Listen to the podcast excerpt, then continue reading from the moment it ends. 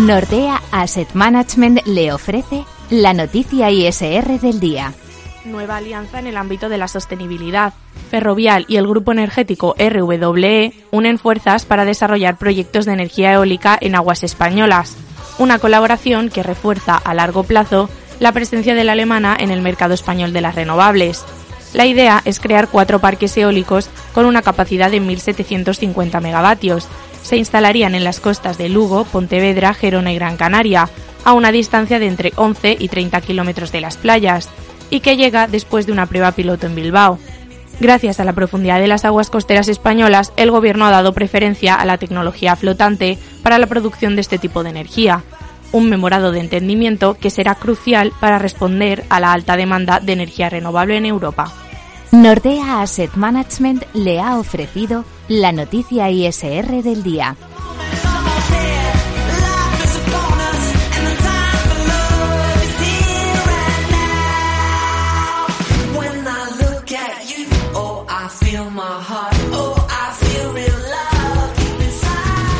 Hablamos de sostenibilidad en mercado abierto. ¿Se pueden conseguir rentabilidades similares a las del venture capital tradicional apostando solo por proyectos sostenibles?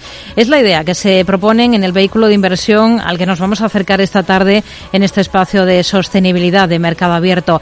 Hablamos de First Drop con su cofundador, Manuel Nieto. Hola Manuel, ¿qué tal? Muy buenas tardes. Hola, buenas tardes. Bueno, eh, First Drop eh, viene a ser un fondo de Venture Capital. Esto es un fondo que invierte en compañías de pequeño o mediano mm, tamaño que están empezando, pero en este caso solo es para empresas de impacto, ¿no? Para compañías orientadas al cumplimiento de los ODS de Naciones Unidas, con la particularidad también de que ustedes funcionan como una aceleradora. ¿Es así? Efectivamente, nosotros somos un, fondo de capital riesgo, un venture capital, que invierte en compañías que solucionan por los mayores retos que hay a nivel social y, medioambiental. Y aparte de funcionar como, como inversores puros de capital riesgo, una vez invertimos en las compañías, pues les acompañamos con un programa liderado por nuestros propios inversores durante tres meses para ayudar a estas compañías, pues tanto a medir ese impacto y mejorarlo, como a conseguir inversión de otros agentes del ecosistema y a conseguir clientes y mejorar el, producto. ¿Cómo surgió la idea de, darle este toque, este sesgo o este giro a un fondo de venture capital tradicional?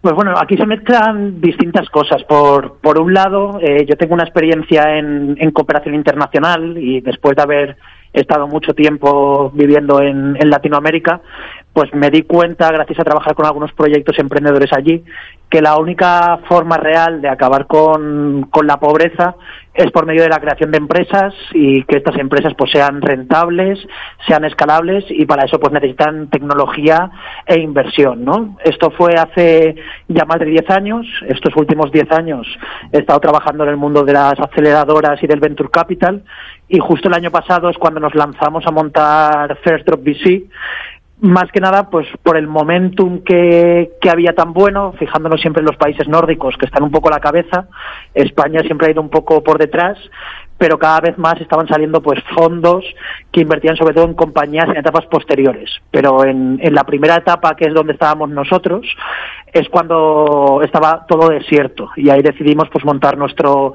nuestro fondo. Hmm. Lleva poco tiempo en marcha, ¿no? Si no me equivoco, este, este fondo. Hasta la fecha, eh, ¿cuántas compañías han invertido y, y cuánto capital? Efectivamente, nosotros es un fondo que ahora mismo estamos construyendo, que estamos regularizando. Entonces, nosotros veníamos ya de montar un vehículo de inversión previo que se llamaba Alma Ventures, donde ahí invertimos en 13 compañías y ahora estamos invirtiendo en, en otras cinco compañías mientras el fondo se, se regula eh, por medio de, de, otra, de otra sociedad y en estas compañías invertimos de media unos 200.000 euros. Hmm. ¿Cómo seleccionan las startups en las que invierten? Además de comprobar, en este caso concreto, que estén orientadas al cumplimiento de los ODS, ¿qué criterios son los que utilizan? Pues bueno, al final cuando invertimos en etapas tan iniciales, más allá de lo que es la idea en sí, lo que nos fijamos mucho es en el equipo emprendedor, que tengan el ADN, ganas de solucionar problemas sociales y, medioambientales, que sea un mercado grande, Eh, el momentum es importante, es decir, nosotros tenemos cuatro variables, que una está relacionado con, con el tamaño de mercado, otro con el equipo, otro con el impacto y por último el momentum, ¿no? Al final, como, como sabemos, pues la gente ahora consume de forma distinta, se alimenta de forma distinta, eh, se mueve y, y, compra de forma distinta, ¿no? Entonces, justamente lo que nos fijamos es un poco en esas tendencias y si los mercados están calientes o no calientes. Hmm. Hablamos de, de, compañías, como nos decía un poco al principio, en una fase muy concreta, eh, muy incipientes, comenzando. No sé si hay algún sector en el que se fijen más que en otros a la hora de seleccionar startups.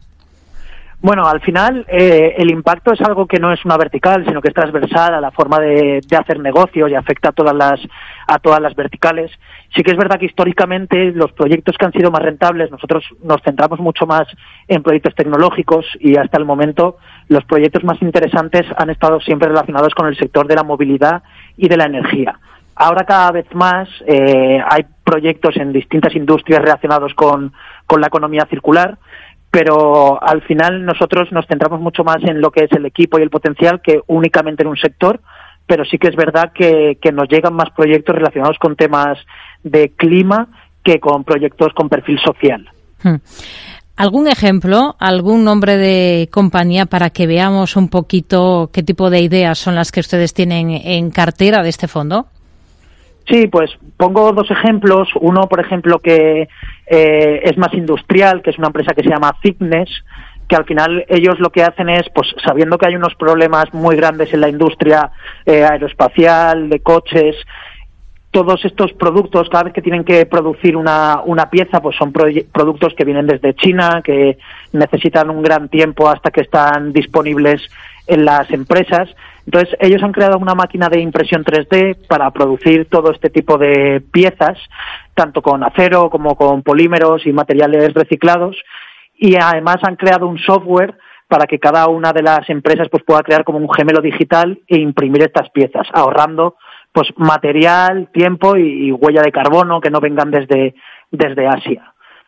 Otro proyecto, por ejemplo, es Recobo dentro de la industria textil, como, sí. como saben, pues igual que existe Coembes, pues ahora Inditex y Crea, IKEA han creado una especie de Coembes para la industria textil para no desperdiciar las telas y ellos lo que hacen es todos los excedentes de tela que hay los ponen en contacto en un marketplace, los tienen en un marketplace y los conectan pues con la industria, con clientes como Ecoalf o Pronovias para que puedan hacer pues todas una serie de tiradas de ropa eh, totalmente sostenible. Manuel, no sé si nos ha dejado de oír en este en este instante. Vamos a ver qué es lo que ha ocurrido con esa con esa llamada. Vamos a tratar de recuperar esa conversación justo cuando nos estaba dando pues algunos nombres, algunos ejemplos claros de compañías en los que invierten. Nos oye. Sí, perfectamente. Vale, vale. Nos estaba dando hablando del segundo ejemplo de de Recobo. Sí, efectivamente, como comentaba, pues el segundo ejemplo es en un sector que está muy caliente, como es el sector eh, textil, pues ellos lo que hacen básicamente es coger, siempre hay una parte de desperdicios de, de, telas cuando producen distintas tiradas de ropa, entonces cogen todas estas telas y se las venden, cuando antes se tiraban, ahora pues se las vende a Pronovias, a Ecoalf, a distintos clientes para que puedan producir pues ropa mucho más sostenible. Por ejemplo, ellos tienen como, como uno de los inversores a Mango, pues que está muy concienciado con, con estas nuevas tendencias a la hora de, de consumir textil. ¿Cómo miden el impacto de una startup? Bueno, pues para medir el impacto tenemos un software con el cual monitorizamos eh, todos los objetivos de desarrollo sostenible que cumplen estas startups. Entonces, en compañías en fases muy inicial, muchas veces es complicado porque por lo que están eh, sufriendo es por sobrevivir y por conseguir ingresos y un encaje de, de, producto en el mercado. Entonces, lo que les ayudamos es a definir cuál es aquel objetivo de desarrollo sostenible que más soluciona su, su compañía y cómo medirlo, ¿no? Normalmente, pues, estos indicadores tienen más que ver con toneladas de CO2, litros de agua, y lo que les ayudamos es durante el tiempo que nosotros invertimos y que estamos en la compañía a mejorar todos estos indicadores y a que los reporten como si fuese un, un indicador financiero, que al final es una de las características fundamentales de, estas compañías. Hmm. Decíamos al principio, cuando explicábamos un poco qué es lo que hacen exactamente, que son un fondo, un fondo de venture capital enfocado en startups de impacto, pero digamos con un apellido añadido que tiene que ver eh, con esa idea de, que son un poco aceleradora, ¿no? ¿En qué se concreta esta parte de aceleradora que hemos mencionado y qué es lo que les hace además diferente a ustedes?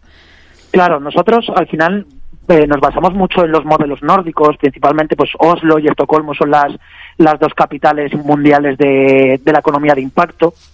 Entonces nosotros lo que hacemos es dentro de nuestro accionariado, dentro del fondo tenemos a inversores que son emprendedores que ya han montado compañías, que las han crecido hasta millones de facturación y haberlas sacado a bolsa o haberlas vendido a un grupo más grande.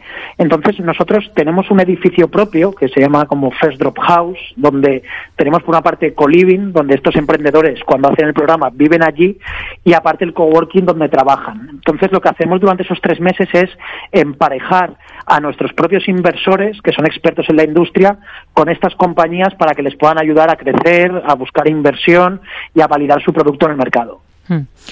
¿Cuánto, ¿Cuánta inversión esperan canalizar a través de este vehículo? ¿Qué metas se han puesto en términos de números? En términos de números, eh, vamos a canalizar 30 millones. La idea es invertir en 50 compañías de esas compañías invertiremos inicialmente unos 200.000 y luego podremos acompañar con hasta medio millón extra a las mejores compañías. ¿A qué rentabilidad se pueden aspirar los inversores con un vehículo de este tipo, como un vehículo como First Drop? Pues desde mi punto de vista tienen que buscar la misma rentabilidad o superior al venture capital tradicional. Al final, eh, como decía antes, la gente hay nuevas tendencias de cómo consumen, entonces los negocios que no se adecúen a esto, pues van a sufrir lo mismo que los que no se han estado digitalizando o los que no se digitalizan. Entonces, la rentabilidad que calculamos es en torno a un 22% anual en un fondo de una vida de unos 10 años. ¿Se sigue confundiendo mucho la inversión de impacto con filantropía? ¿Esta, podría, esta asociación quizás podría ser uno de los lastres de las startups de impacto? Depende de, del país. Creo que en, que en países nórdicos, como digo, eh, es algo que no hace falta ni matizar. Eh, a lo mejor en España, para algunos inversores, sí que es importante que, que lo entiendan. El mundo del impacto pues va desde la parte un poco más de capital paciente, capital catalítico, es decir, empresas que necesitan mucho más tiempo para llegar al mercado, que necesitan que cambie la, la educación de la sociedad y va hasta la parte más tecnológica, que es donde nos centramos nosotros. Al final, ejemplos de empresas tecnológicas que hayan conseguido una gran valoración, pues tenemos en Estados Unidos Tesla, que está cambiando la forma en cómo la gente se mueve con el coche eléctrico. Eh, tenemos Wallbox, por ejemplo, en España, de cargadores, o, o Back Market en Francia, de teléfonos reacondicionados, ¿no? Entonces, todas ellas son compañías valoradas en más de mil millones, ¿Mm? con lo cual no tendría que haber ningún problema en ganar dinero haciendo el bien. Ha citado mm, en un par de ocasiones a los países nórdicos. ¿Cómo han conseguido convertirse en líderes en inversión en startups de impacto? ¿Y en qué punto está España si nos comparamos? Pues a ver, eh, los países nórdicos han primero tienen una cultura muy consciente y son muy respetuosos con el, con el medio ambiente y también se ha juntado todo lo que tiene que ver con capital privado y capital público. Fondos de pensiones nórdicos, instituciones, son las primeras que, que invierten, que hay muchas ayudas. A nivel europeo también hay muchos fondos europeos que invierten y eso quizás es una de las cosas que diferencia a los países escandinavos o incluso Inglaterra con, con España, ¿no? Eh, aquí faltan muchas iniciativas públicas para ayudar a este tipo de, de proyectos, a pesar de que tengamos por los objetivos del 2030 de reducir las emisiones. Eh, en España aún prima totalmente el capital privado, que cada vez están naciendo más fondos, pero es muy necesario pues que las instituciones públicas también apuesten por, por algo tan importante. Hmm. Eh, están ustedes los dos eh, socios en este fondo muy curtidos en el tema del análisis primero, de la inversión después en startups. Em, con esta experiencia que tienen, ¿qué porcentaje de inversiones fallidas dirían ustedes que es aceptable? Porque muchas de estas startups se quedan, se quedan por el camino. ¿Cuántas? Pues cuando hablamos de mortandad de estas compañías, eh, siempre se habla de que 8 de cada 10 compañías en etapas iniciales mueren, pero cuando decimos que mueren se refieren a términos de, del inversor, de que no devuelven su retorno. No significa que estas compañías cierren o entren en concurso de, acreedores. Eh, nosotros previamente montamos un vehículo de inversión donde invertimos en 27 compañías, de las cuales pues 25 siguen vivas y 10 de ellas dando una gran rentabilidad eh, y además, en el mundo de impacto, curiosamente, hay tantos fondos públicos, sobre todo a nivel europeo, que ayudan a estas compañías sin necesidad de diluirse en el accionariado, que la mortandad es más baja que en el venture capital tradicional. Hmm. ¿Qué, tamaño tiene el mercado de startups de impacto para hacernos un poco una idea de ese segmento al que ustedes están dirigiendo? Sí, pues eh, para que eh, os hagáis una idea, por ejemplo, solo a nivel de compañías unicornio, es decir, estas compañías valoradas en más de mil millones, hay a día de hoy, bueno, al final de 2022, unas 180 compañías valoradas en 443 billones americanos.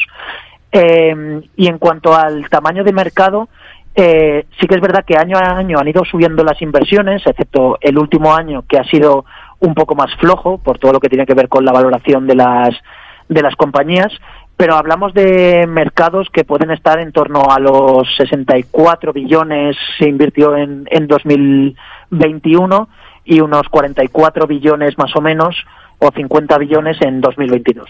Nos quedamos con, con ello, sobre todo con esta visión que tienen ustedes en este, en este fondo. Manuel Nieto, cofundador de First Drop, Venture Capital de Impacto en esta sección de sostenibilidad en mercado abierto. Hasta la próxima. Muy buenas tardes. Muchas gracias.